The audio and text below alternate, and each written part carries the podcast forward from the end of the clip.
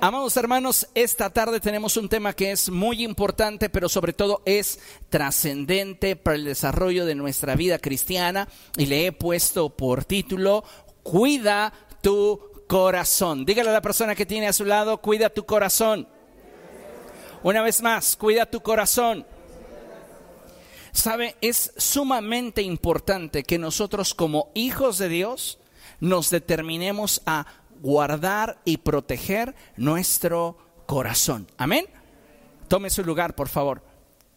Déjeme decirle que hoy vivimos en un periodo muy importante de la humanidad donde constantemente como seres humanos enfrentaremos situaciones duras, injustas, y muchas de estas, amados hermanos, atentarán directamente en contra de nuestra estabilidad mental, emocional y espiritual. Por este motivo es que como hijos de Dios debemos de atender a la palabra del Señor en la cual se nos insta a cuidar nuestro corazón. Conocemos todos el pasaje que dice, sobre toda cosa guardada, guarda tu corazón. ¿Por qué causa? Porque de él emana la vida. Proverbios capítulo 4, verso 23.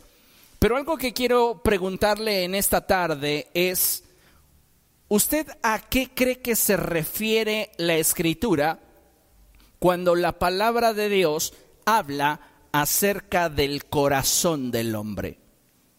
Déjeme decirle que cuando la palabra de Dios apunta en alguna expresión hacia el corazón humano, no lo hace en el sentido físico y material, sino más bien es una expresión metafórica que apunta directamente a nuestra alma. Diga conmigo, cuando la Biblia habla acerca del corazón del hombre, habla del alma. Cuando Dios me dice que guarde mi corazón, me indica que debo proteger mi alma. Y sabe una cosa, el alma es el lugar donde se asientan nuestras emociones y nuestros pensamientos. Uno de los elementos más importantes que podemos obtener como seres humanos y que de alguna manera nos es necesario como hijos de Dios para poder obtener un desarrollo óptimo en nuestra vida y un crecimiento estable, es sin lugar a dudas el equilibrio emocional y mental. Es decir, tanto nuestras emociones como nuestros pensamientos deben tener la estabilidad necesaria que nos permita poder enfrentar situaciones adversas sin que éstas nos lleguen a destruir íntimamente. Al principio le mencionaba que cuando enfrentamos situaciones adversas, muchas de estas tienen un impacto en nuestros pensamientos y en nuestras emociones. Bien, pues para que nosotros podamos trascender en la vida necesitamos equilibrio tanto en nuestros pensamientos como en nuestras emociones, ya que de otra forma la adversidad puede llegar a provocar estragos íntimos en nuestro ser. Tal vez externamente nos vemos bien, podemos ponernos la máscara que trae una enorme sonrisa, pero por dentro no estamos bien. No nos sentimos estables, no nos sentimos en equilibrio. Y necesitamos, amados hermanos, aprender a gobernar sobre nuestros pensamientos y emociones a fin de tener equilibrio. Y si tenemos equilibrio, si alcanzamos un cierto grado de madurez que nos permita controlar nuestros pensamientos y nuestras emociones, entonces podremos atravesar por periodos de adversidad sin que estos nos destruyan. Se lo digo de otra manera. La adversidad o los problemas son inevitables. El sufrimiento es opcional. Que la situación que estoy enfrentando me duele, me afecta, sí. Que el proceso por el que estoy atravesando es difícil, es duro, sí. Pero yo tengo que tener la capacidad para administrar mi corazón de tal manera que esta situación no termine conmigo. ¿Comprende lo que le estoy diciendo? Y esto es muy importante. Por este y más motivos es que debemos de considerar el consejo de la palabra de Dios a fin de proteger nuestro corazón, de tal manera que la manifestación de nuestra vida no se corrompa. Diga conmigo, no se corrompa. Les mencionaba el pasaje al principio, que es Proverbios 4:23, y la palabra de Dios dice, sobre toda cosa guardada, guarda tu corazón, porque de él emana la vida. Si tú tienes un corazón corrompido, si tú tienes un corazón corrupto, ¿qué clase de vida vas a manifestar? Una vida corrupta, una vida que manifiesta el fruto de la corrupción que gobierna en tu interior. Ahora, consideremos lo que la palabra de Dios nos enseña. Y en Filipenses capítulo 4, verso 8, en la traducción Palabra de Dios para Todos, dice lo siguiente la escritura. En fin, hermanos, piensen en todo lo que es verdadero, noble, correcto, puro, hermoso y admirable. También piensen en lo que tiene alguna virtud en lo que es digno de reconocimiento. Lea conmigo, mantengan su mente ocupada en eso.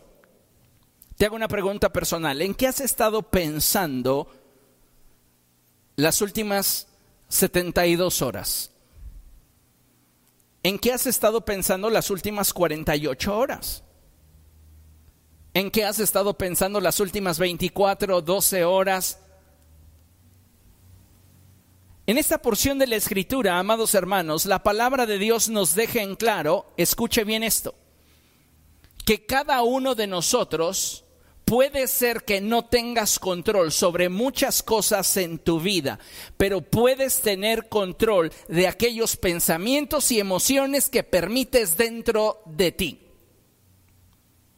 Se los he dicho muchas veces y lo repito.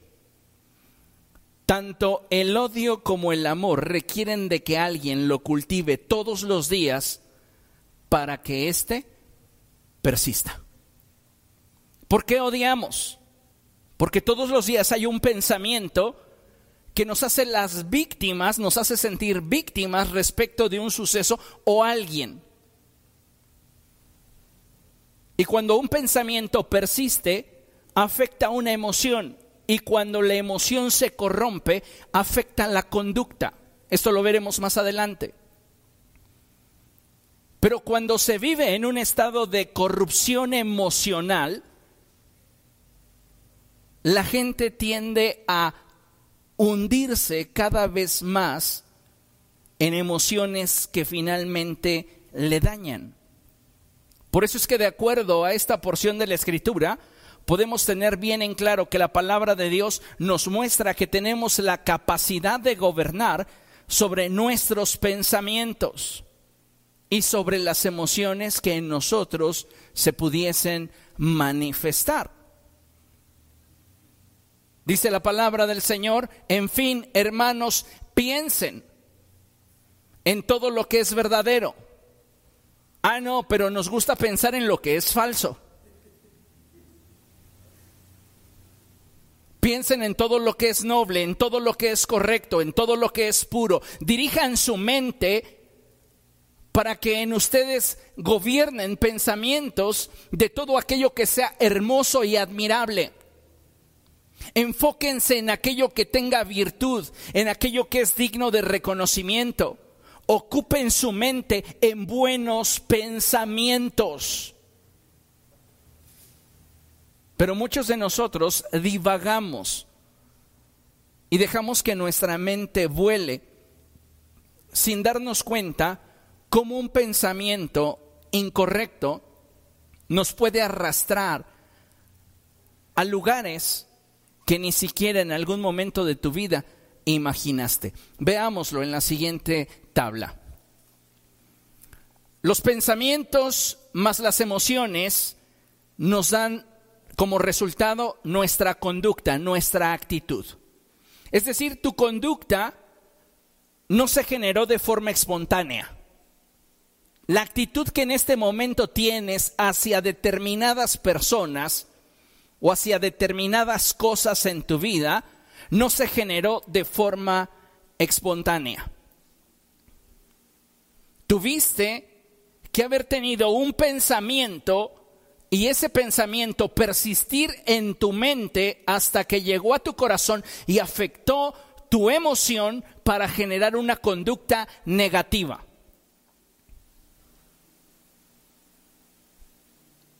¿Quién de ustedes, por ejemplo, ama los brócolis? ¿Quiénes de los que los aman jamás los han probado? Es absurdo. ¿Cómo puedo decir que amo los brócolis si no los pruebo? ¿Cómo puedo decir que los odio si no los he probado? Su servidor.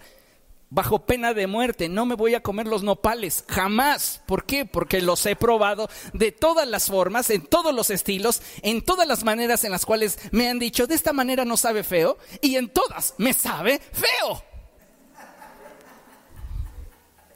Terrible.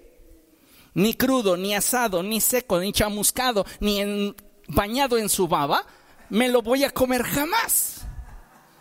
Porque ya lo probé en todas sus presentaciones y en ninguna me gusta. Mi paladar le envió a mi cerebro un pensamiento. No es bueno para ti. Ese pensamiento produjo en mí una emoción hacia los nopales. Y finalmente genera en mí una conducta. Esté usted a favor o no, tal vez sea de sus platillos preferidos. Conozco personas que se los pueden comer crudos, casi casi con espinas hasta. Pero vamos, sucede exactamente lo mismo en otras áreas que realmente sí son importantes, no como el ejemplo que estoy mostrando que es bastante superfluo, sino áreas realmente importantes en nuestra vida. Puede ser que no nos hayamos dado cuenta pero algo que quiero que usted tenga presente en esta tarde es que todo comienza en la vida siendo un pensamiento. Si yo tengo un pensamiento incorrecto y este permanece en mi mente, me va a llevar a tener emociones equivocadas. Y si esas emociones equivocadas, escuche bien, no las controlo, me va a llevar a tener actitudes o conductas negativas. ¿Cuántos de ustedes sienten rechazo por alguien con quien ni siquiera han convivido? Solo por algo que alguien más pudo haber dicho. Eso que alguien dijo te generó un pensamiento incorrecto, al cual has estado regando, cultivando, protegiendo, y eso te llevó a tener una emoción equivocada respecto de esa persona. Y finalmente tienes una conducta y una actitud negativa hacia esa persona cuando esa persona directamente no te ha afectado en nada.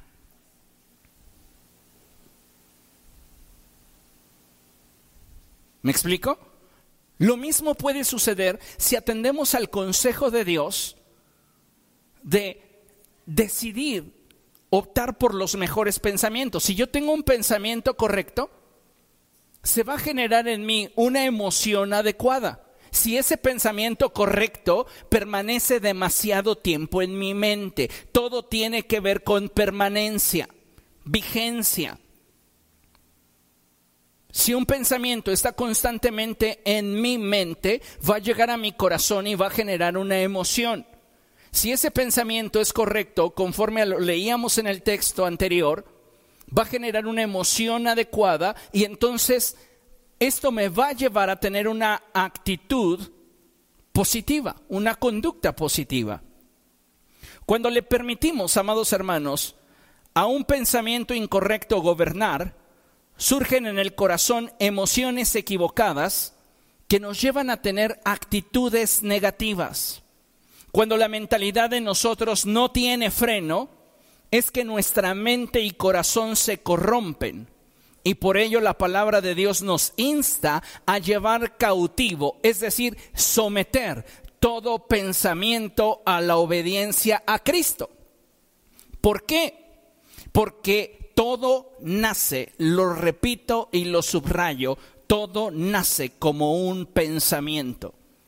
Y cuando no guardamos el corazón, es que el pecado nos seduce y una vez que hemos consumado el pecado, éste da a luz la muerte. Es cierto que en la vida vamos a sufrir muchísimas decepciones. Diga, yo presente, ¿cuántos no hemos sufrido decepciones? Todos hemos sufrido decepciones. Todos hemos enfrentado situaciones que nos duelen y de alguna manera nos han marcado. Algunos están más dolidos que otros, algunos tienen más cicatrices que otros. Esto es cierto. Pero sabe una cosa, tenemos la capacidad de parte de Dios para poder elegir cuál será el pensamiento gobernante en nuestro corazón, es decir, en nuestra mente y en nuestro corazón, en nuestra alma, en nuestro interior.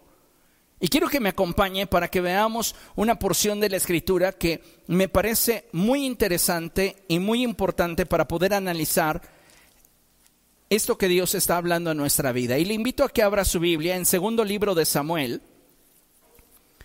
Vamos al segundo libro de Samuel, capítulo 13.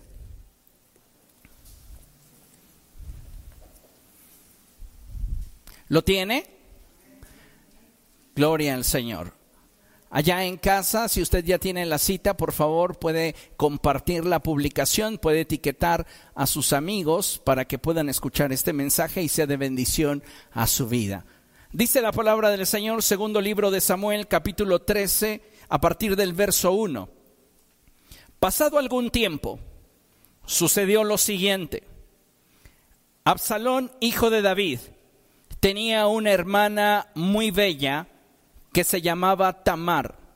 Y Abnón, otro hijo de David, se enamoró de ella. Pero como Tamar era virgen, Abnón se enfermó de angustia al pensar que le sería muy difícil llevar a cabo sus intenciones con su hermana. Vea cómo la cabeza de Abnón ya se está mal viajando en relación a Tamar. Tamar es una chica que es su media hermana, es hermana directa de Absalón, y Abnón comienza a codiciarla. Pero dice la escritura que tal es el pensamiento incorrecto en Abnón que comienza a generar emociones equivocadas. Dice la escritura, se enfermó de angustia. Muchos de nuestros desequilibrios se deben a nuestra falta de gobierno en nuestra mente y en nuestro corazón, en nuestras emociones.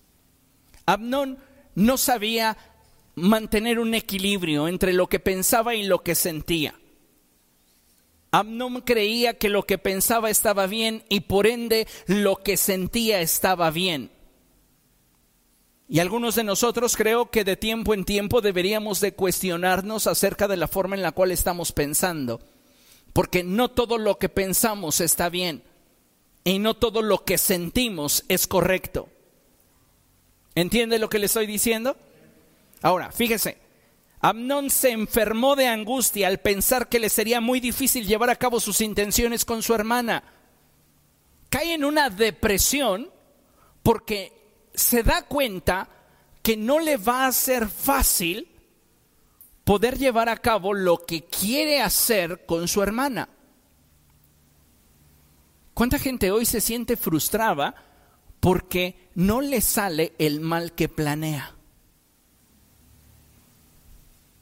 Dice la palabra del Señor. Sin embargo, Abnón tenía un amigo muy astuto que se llamaba Jonadab y que era hijo de Simá y sobrino de David. Jonadab le preguntó a Abnón, ¿cómo es que tú, todo un príncipe, te ves cada día peor? ¿Por qué no me cuentas lo que te pasa? Entonces Abnón respondió, es que estoy muy enamorado de mi hermana Tamar. Jonadab le sugirió, acuéstate y finge que estás enfermo. Cuando tu padre vaya a verte, dile, por favor, que venga mi hermana Tamar a darme de comer. Quisiera verla preparar la comida aquí mismo y que ella me la sirva.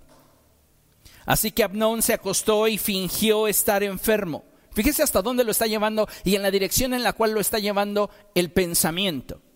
Dice la palabra del Señor que Abnón se acostó y fingió estar enfermo y cuando el rey fue a verlo, Abnón le dijo, por favor que venga mi hermana Tamar a prepararme aquí mismo dos tortas y que me las sirva. David envió un mensajero a la casa de Tamar para que le diera este recado. Ve a la casa de tu hermano Abnón y prepárale la comida. Tamar fue a la casa de su hermano Abnón y lo encontró acostado tomó harina, la amasó, preparó las tortas allí mismo y las coció. Luego tomó la sartén para servirle. Pero Abnón se negó a comer y ordenó, fuera de aquí todos, no quiero ver a nadie. Una vez que todos salieron, Abnón le dijo a Tamar, trae la comida a mi habitación y dame de comer tú misma.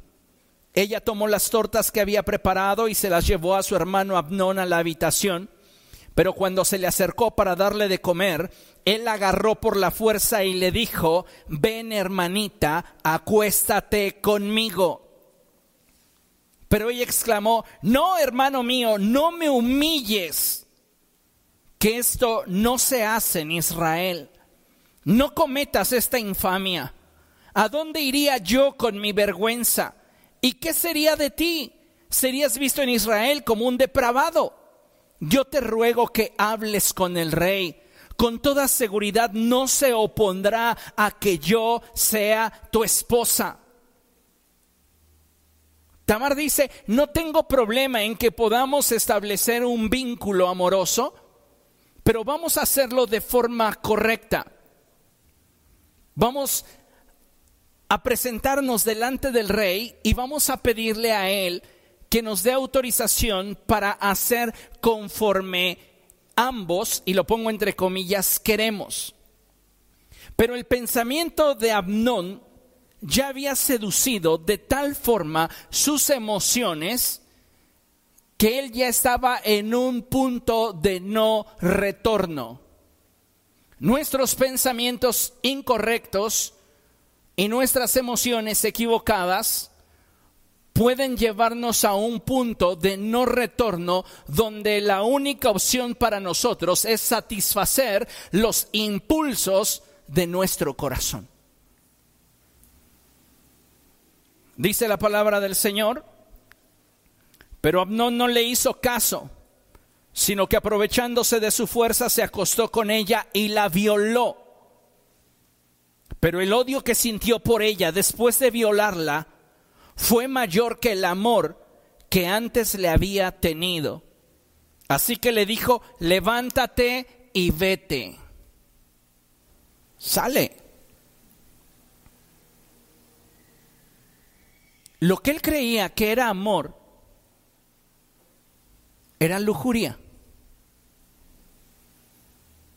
Porque después de haberla tenido como mujer, no más la volvió a querer.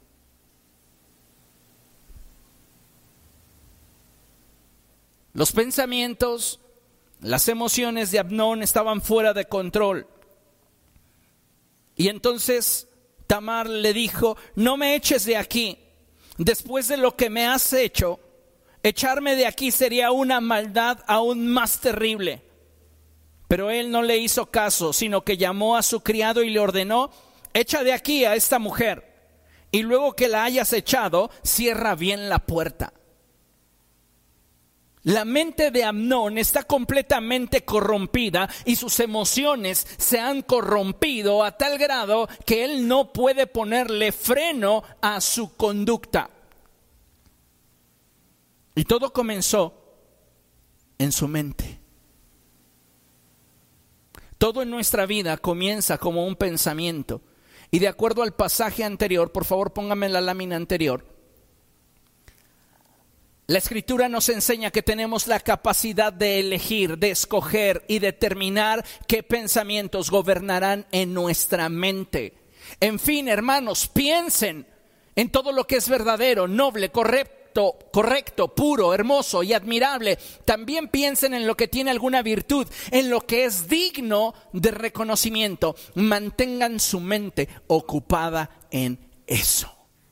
Volvemos a la siguiente, por favor. Tienes la capacidad de elegir qué pensamientos van a permanecer en tu mente y serán con los cuales alimentes tus emociones.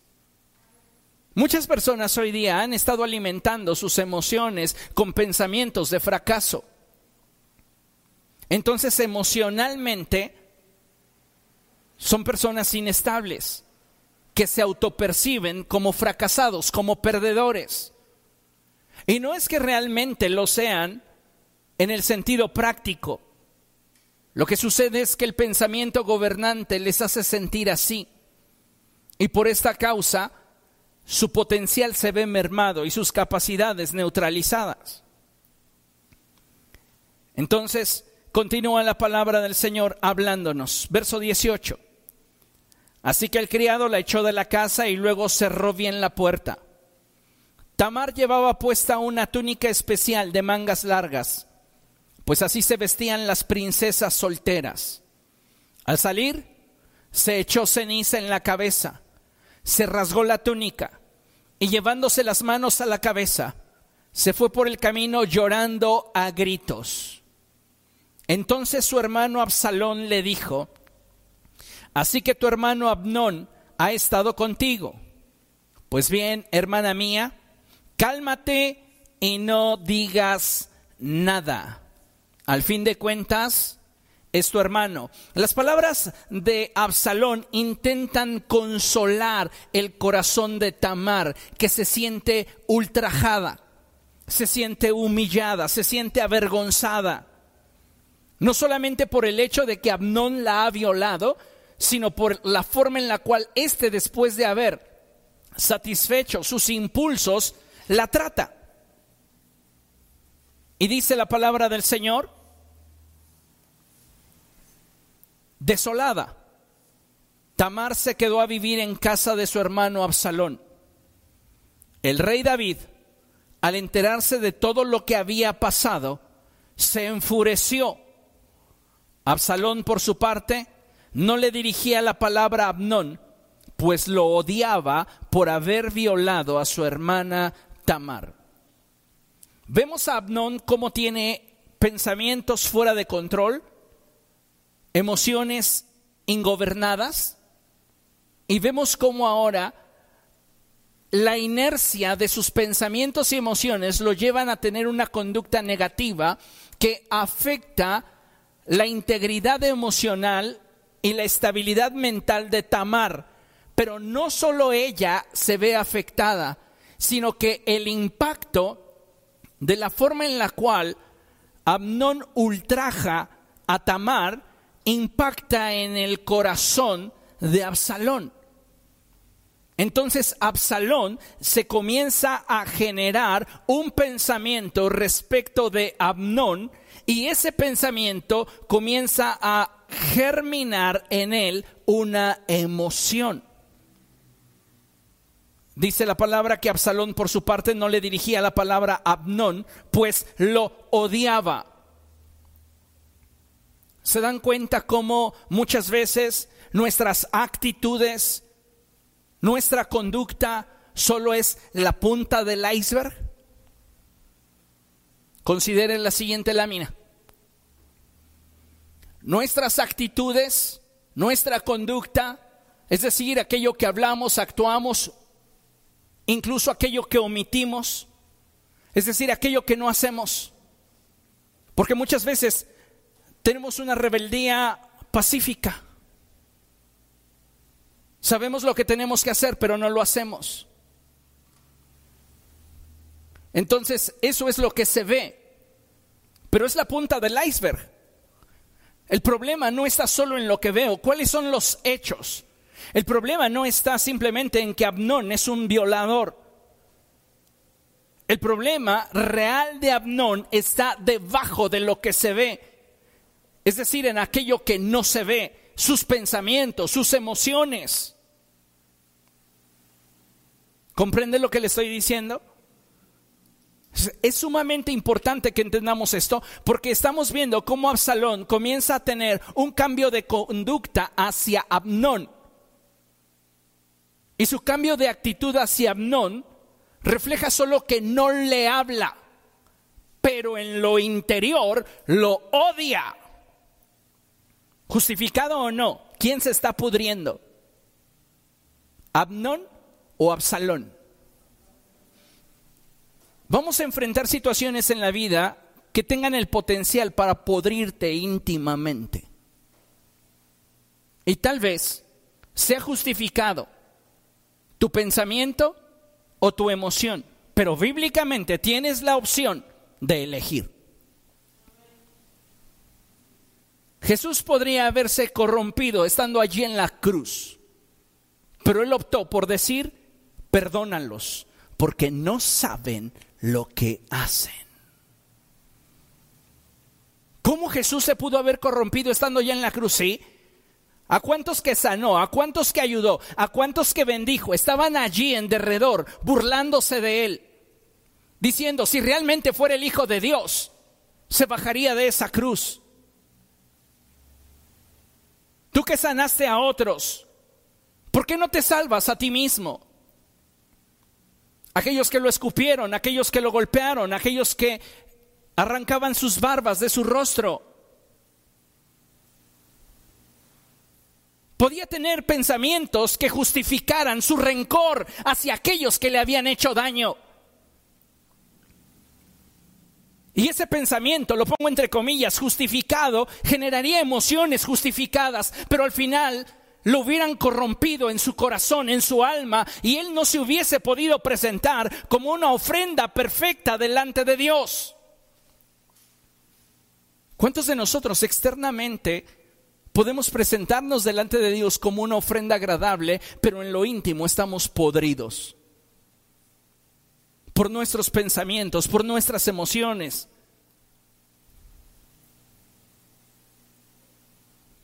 Y tanto podridos como sanos sonríen de la misma manera. Así que ni se impresione. Porque esa es una realidad. Y tenemos que entenderlo de esta manera. Continúa la palabra de Dios diciéndonos, leemos desde el 22 para que vuelva usted a agarrar el hilo de lo que estamos hablando. Absalón por su parte no le dirigía la palabra a Abnón, pues lo odiaba por haber violado a su hermana Tamar. Su actitud era de no hablarle, pero su emoción era de odio. Ahora fíjese, pasados dos años, repita conmigo, pasados dos años, pasados dos años, pasados dos años. Absalón convidó a todos los hijos del rey a un banquete en Baal Hazor, cerca de la frontera de Efraín, donde sus hombres estaban esquilando ovejas. Además, se presentó ante el rey y le dijo, Su Majestad, este siervo suyo tiene esquiladores trabajando. Le ruego venir con su corte. No, hijo mío, le respondió el rey, no debemos ir todos, pues te sería una gran carga. Absalón insistió, pero el rey no quiso ir. Sin embargo, le dio su bendición. Entonces Absalón le dijo, ya que su majestad no viene, ¿por qué no permite que nos acompañe mi hermano Amnón? Entonces David le preguntó y le dijo, ¿y para qué va a ir contigo? Pero tanto insistió a Absalón que el rey dejó que Abnón y sus otros hijos fueran con Absalón. Este, por su parte, les había dado instrucciones a sus criados, no pierdan de vista a Abnón, y cuando se le haya subido el vino, yo les daré la señal de ataque y ustedes lo matarán. No tengan miedo, pues soy yo quien les da la orden. Ánimo, sean valientes. Los criados hicieron con Amnón tal como Absalón les había ordenado. Entonces los otros hijos del rey se levantaron y montando cada uno su mula salieron huyendo. Todavía estaban en camino cuando llegó este rumor a oídos de David. Absalón ha matado a todos los hijos del rey. Ninguno de ellos ha quedado con vida. Siempre los rumores son exagerados. Diga conmigo, siempre los rumores son exagerados. ¿A quién mató Absalón? A Abnón. ¿Qué dijo el rumor? Los mató a todos. Ni uno quedó. ¿Cuántos de nosotros estamos generándonos pensamientos con base en rumores, prejuicios? ¿Cuántos de nosotros estamos generando emociones equivocadas con base en lo que escuchamos a una fuente no confiable?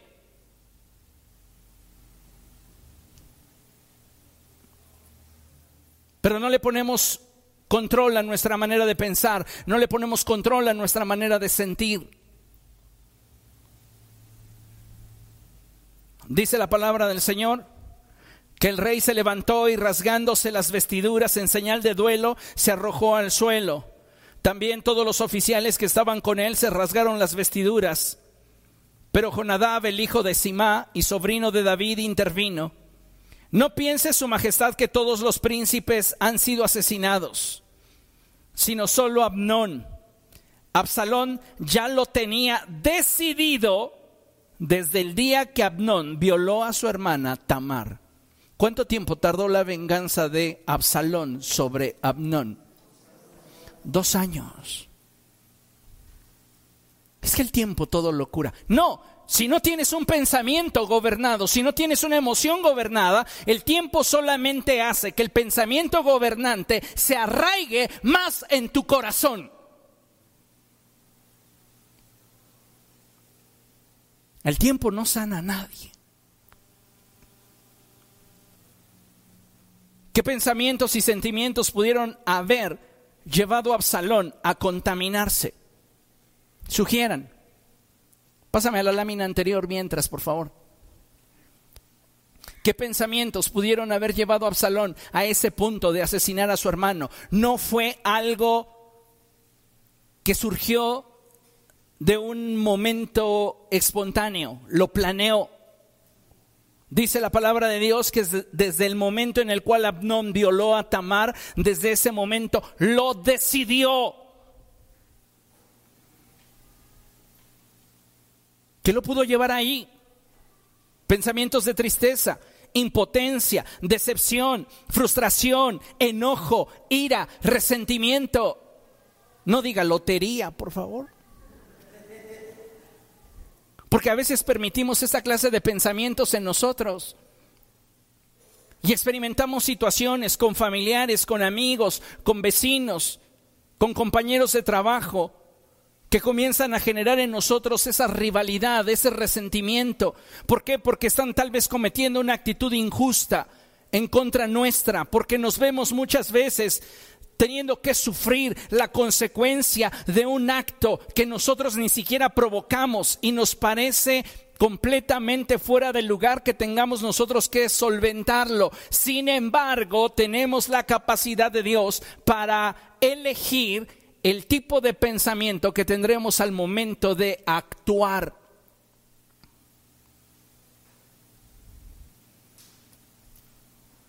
Absalón pudo haber sentido muchas cosas. Pero el problema fue que su alma, su corazón se corrompió.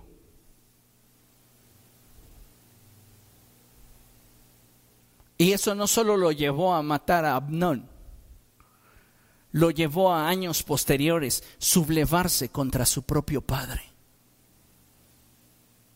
Se sublevó contra David, lo persiguió deseándolo matar.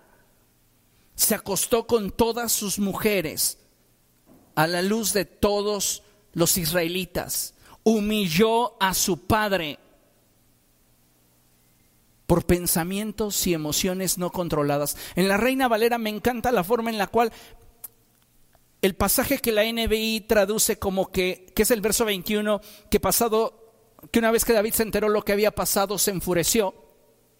La reina Valera añade y dice que no lo castigó porque Absalón era su hijo favorito. Imagínense el resentimiento que había en Absalón hacia David. ¿Por qué? Porque David había mostrado favoritismo hacia Abnón en medio de la injusticia que había cometido Abnón con Tamar.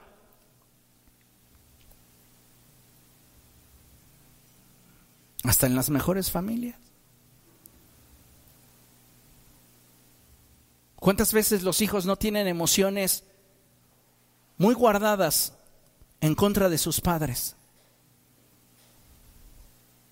Reproches, sentimientos que no les permiten muchas veces ser expresivos en el amor, en la forma en la cual demostramos nuestro afecto. Siempre los pensamientos serán la antesala de las acciones. Es decir, como seres humanos tendemos a manifestar a través de nuestro hablar, actuar y omisiones aquellos pensamientos y emociones gobernantes en nosotros. Por eso, el Señor Jesucristo expresaba cosas como estas. Acompáñenme por favor a Mateo capítulo 12, verso 35. Mateo capítulo 12, verso 35. Y cuando lo tenga puede decir, Gloria a Dios. Bien, Mateo 12, verso 35 dice la escritura de la siguiente manera. Escuche con atención. El que es bueno, de la bondad que atesora en el corazón, saca el bien. Pero el que es malo, de su maldad, saca el mal. El que es bueno, de la bondad que atesora en su corazón. ¿Qué hay dentro de tu corazón? Solo, escúchame bien, solo aquello que has atesorado.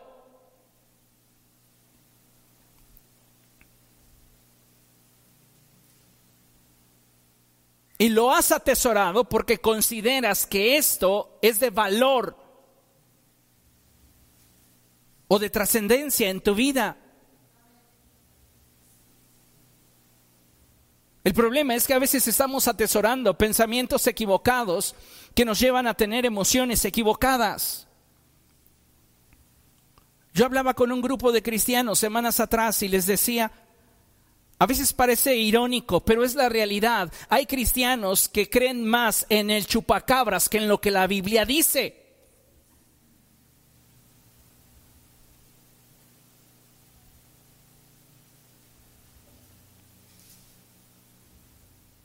¿Qué estás atesorando? Porque eso es lo que va a producir tu corazón. Y volvemos a la lámina siguiente, por favor. Las acciones, lo que se muestra en tu vida, tu conducta, que, que, se refleja a través de lo que hablas, a través de lo que haces e incluso a través de lo que no haces. Porque cuántas veces pareciera que tenemos esa facilidad. Yo les llamo los brincajergas. Podemos pasar en nuestra casa y ver la jerga toda hecha bolas y en lugar de detenernos para acomodarla o sacudirla, humedecerla y colocarla y que sea de utilidad a todos los que están en casa, solo la brincamos. Ese acto me refleja una estructura de pensamientos y sentimientos del individuo hacia su grupo.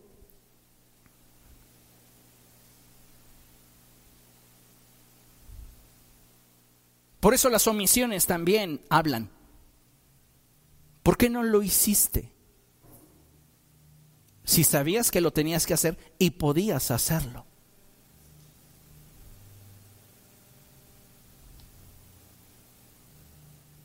Ah, yo no le hago daño a nada, yo no le hago daño a nadie, pero tampoco le haces bien.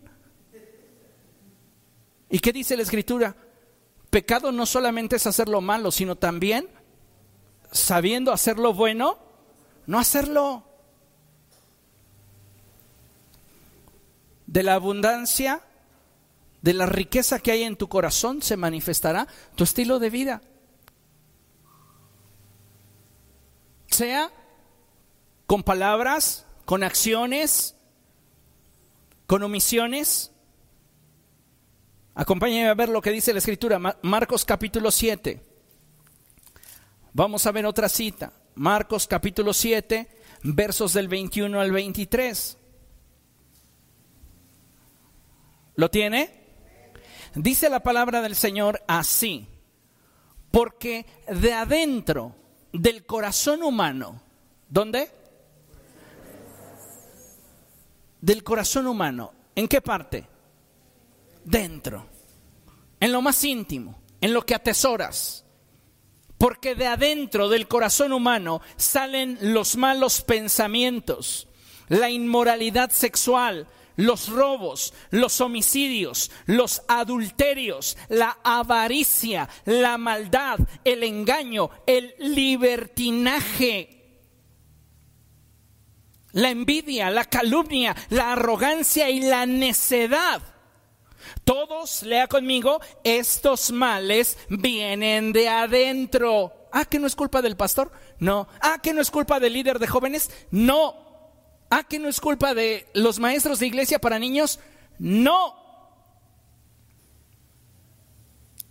Ezequiel, capítulo 18, dice, el alma que peque, esa morirá. Cada uno de nosotros es responsable de sus actos. ¿Entiendes lo que estoy diciendo? ¿De dónde surgen los malos pensamientos? De dentro. ¿Por qué tengo malos pensamientos, pastor? Porque estás atesorando lo que no deberías atesorar.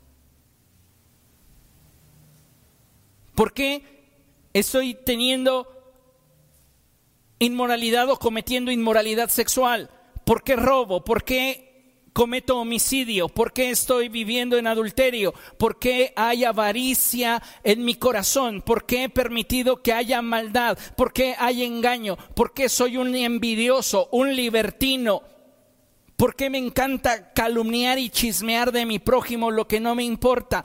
¿Por qué soy arrogante? ¿Por qué soy necio? Porque todo esto habla de lo que tú estás guardando y atesorando en tu corazón. Regrésame a la lámina anterior.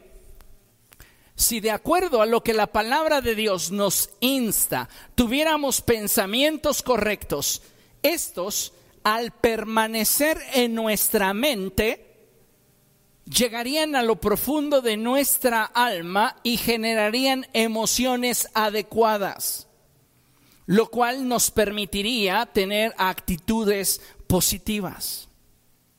Pero ¿qué sucede? Esas no nos saben, no son tan emocionantes. Y por esta razón es que muchas veces estamos incurriendo en acciones que están equivocadas, que no son correctas, pero que nos dicen que hay cosas en lo íntimo de nuestro ser con las cuales debemos de tratar. Por eso dice la escritura allí en Mateo capítulo 7, verso 20, así que por sus frutos los conocerán. ¿Cuál es el fruto? Mi manera de vivir. Aquello que estoy hablando, aquello que estoy expresando a través de mis acciones. ¿Comprende? Considere lo siguiente. Uno de los peligros al no gobernar sobre nuestros pensamientos y dejar que nuestras emociones vaguen sin control es que nuestro corazón se corromperá a causa del pecado. Escuche, ¿qué pasa cuando un corazón se corrompe? La persona comienza a tener una identidad distorsionada y la forma en la cual interpreta la realidad que vive también está distorsionada.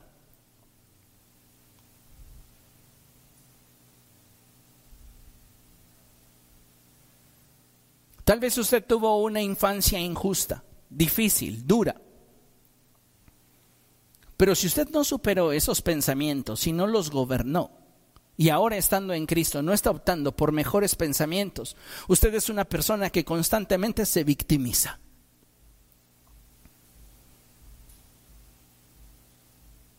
Y si las personas no le dan lo que usted quiere, entonces ya no haya la felicidad, ya no lo encuentra. ¿Por qué? Porque la forma en la cual usted interpreta la realidad en la que vive está distorsionada y la idea que tiene acerca de sí mismo está distorsionada. Este es el fruto de un corazón corrupto. Ahora, cuando nosotros tenemos un corazón corrupto, se genera en nosotros una postura justificada por nosotros mismos, pero reprobada delante de Dios. Muchas personas hoy día creen que tienen la razón en su manera de actuar y no aceptan la posibilidad de estar equivocados.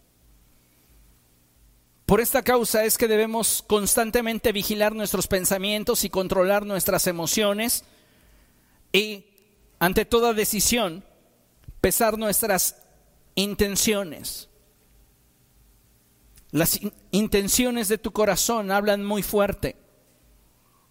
Necesitamos permitirle al Espíritu Santo y la palabra de Dios hablarnos a lo íntimo de nuestro ser. ¿Sabe una cosa? A ninguno de nosotros como seres humanos, cuando no estamos quebrantados delante de Dios, nos gusta que Dios nos diga que estamos mal. Nos sentimos incómodos cuando el Espíritu Santo nos confronta. Déjeme decirle que hoy día mucha gente está batallando con pensamientos incorrectos. Muchos están gestando dolor, decepción, amargura, resentimiento, tristeza, decepción. Hay violencia en nuestros pensamientos.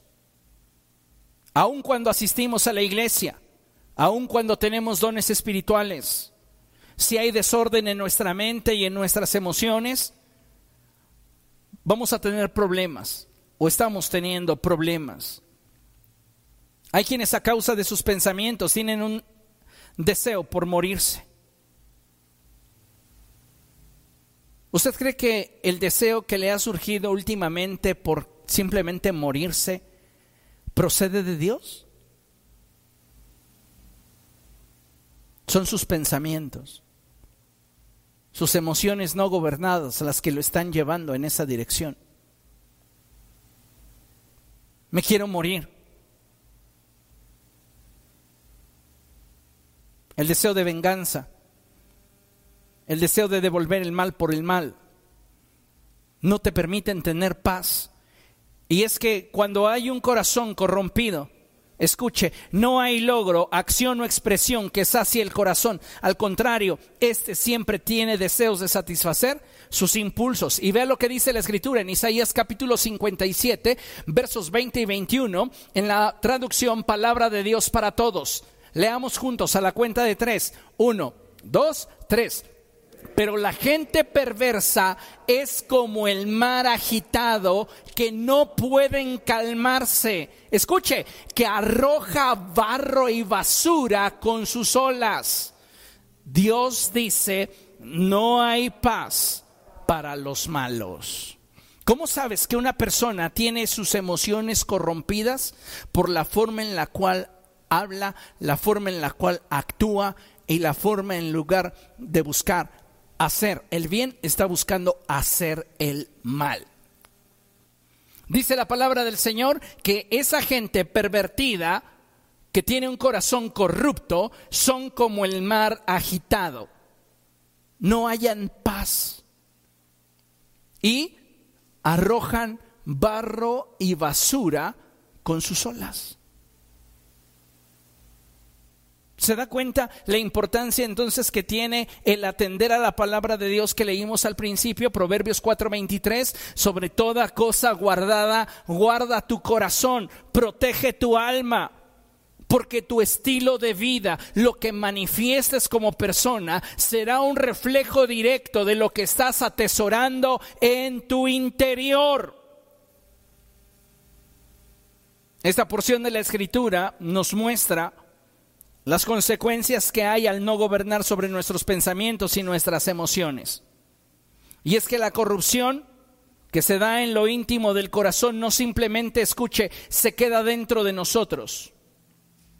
Esa maldad, esa corrupción en nosotros va a buscar con toda su fuerza salir a fin de que nosotros la diseminemos y esas actitudes gobernantes en nosotros sean colocadas también en aquellos que con nosotros intiman.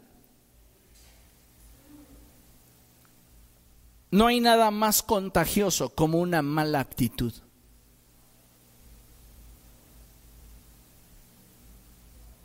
Voy a despertar a mi hermano. Ven.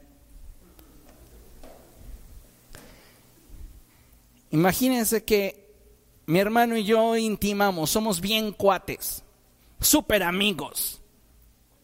Y yo traigo algo en contra del hermano Arturo, pero como somos amigos, le digo en confianza, él no es un buen cristiano. Empiezo, como no puedo controlar lo que en mí está fuera de control, comienzo a tratar de diseminar mi pensamiento, porque de la abundancia del corazón habla la boca. Entonces lo que estoy haciendo con él es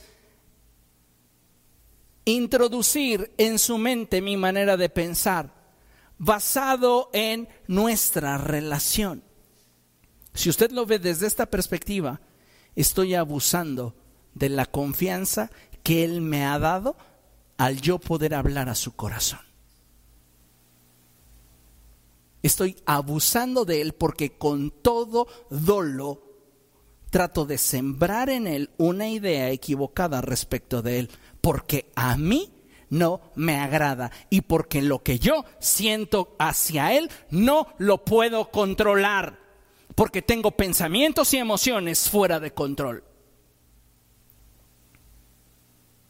Al hacer eso, estoy contaminando su corazón.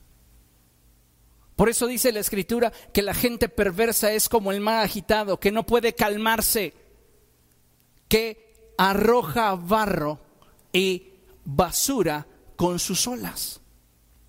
En otras palabras y en términos coloquiales y en una traducción muy eh, rudimentaria y actual diría, la gente podrida escupe basura. Y se la escupe a sus más allegados. Entonces, al yo abusar del vínculo que tengo con Él, Él está expuesto a mi manera de pensar.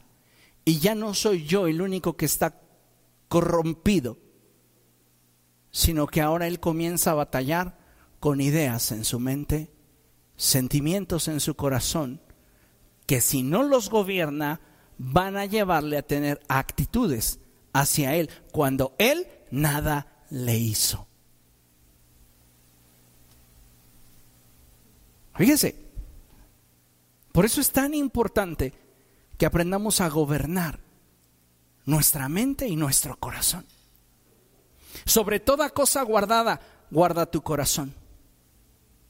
Protégelo, porque de él mana la vida. Ahora, fíjese lo que dice la escritura y con esto vamos a concluir.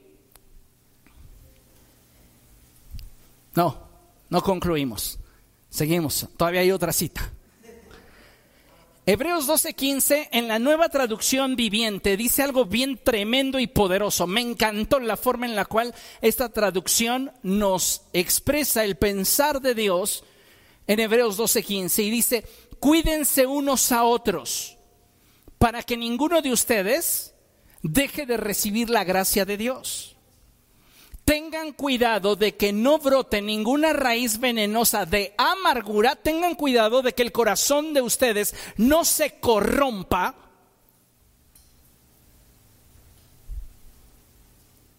Y de esta manera, ustedes se trastornen y envenenen a otros.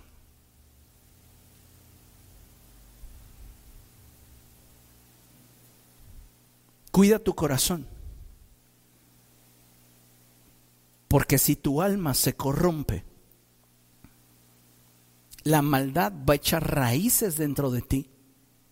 Y no contento con estar corrupto, buscarás que otros estén igual de envenenados que tú.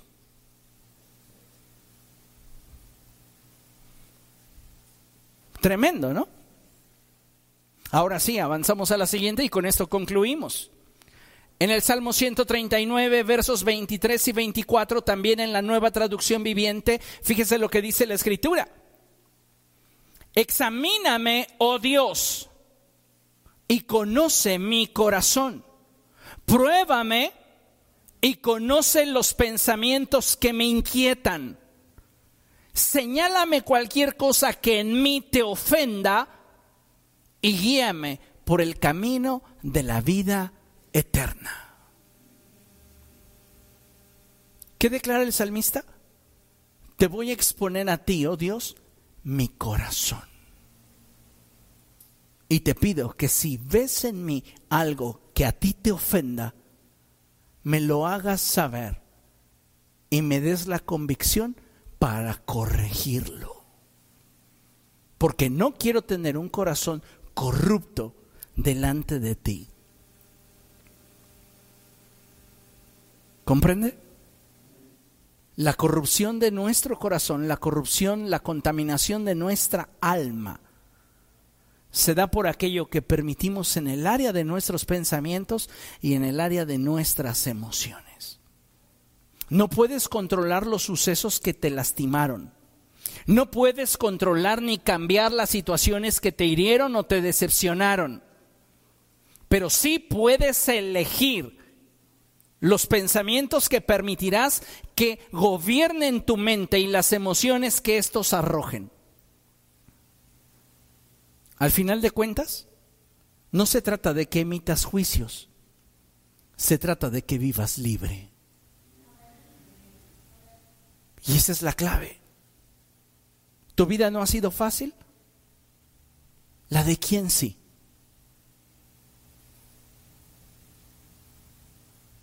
Pero se trata de tu libertad. Tu libertad. Mental y emocional. Porque si no tenemos ese equilibrio, no vamos a poder realmente trascender. Y va a haber situaciones en nuestra vida que constantemente nos estén limitando, nos estén impidiendo avanzar. ¿Comprende? Póngase de pie, vamos a orar.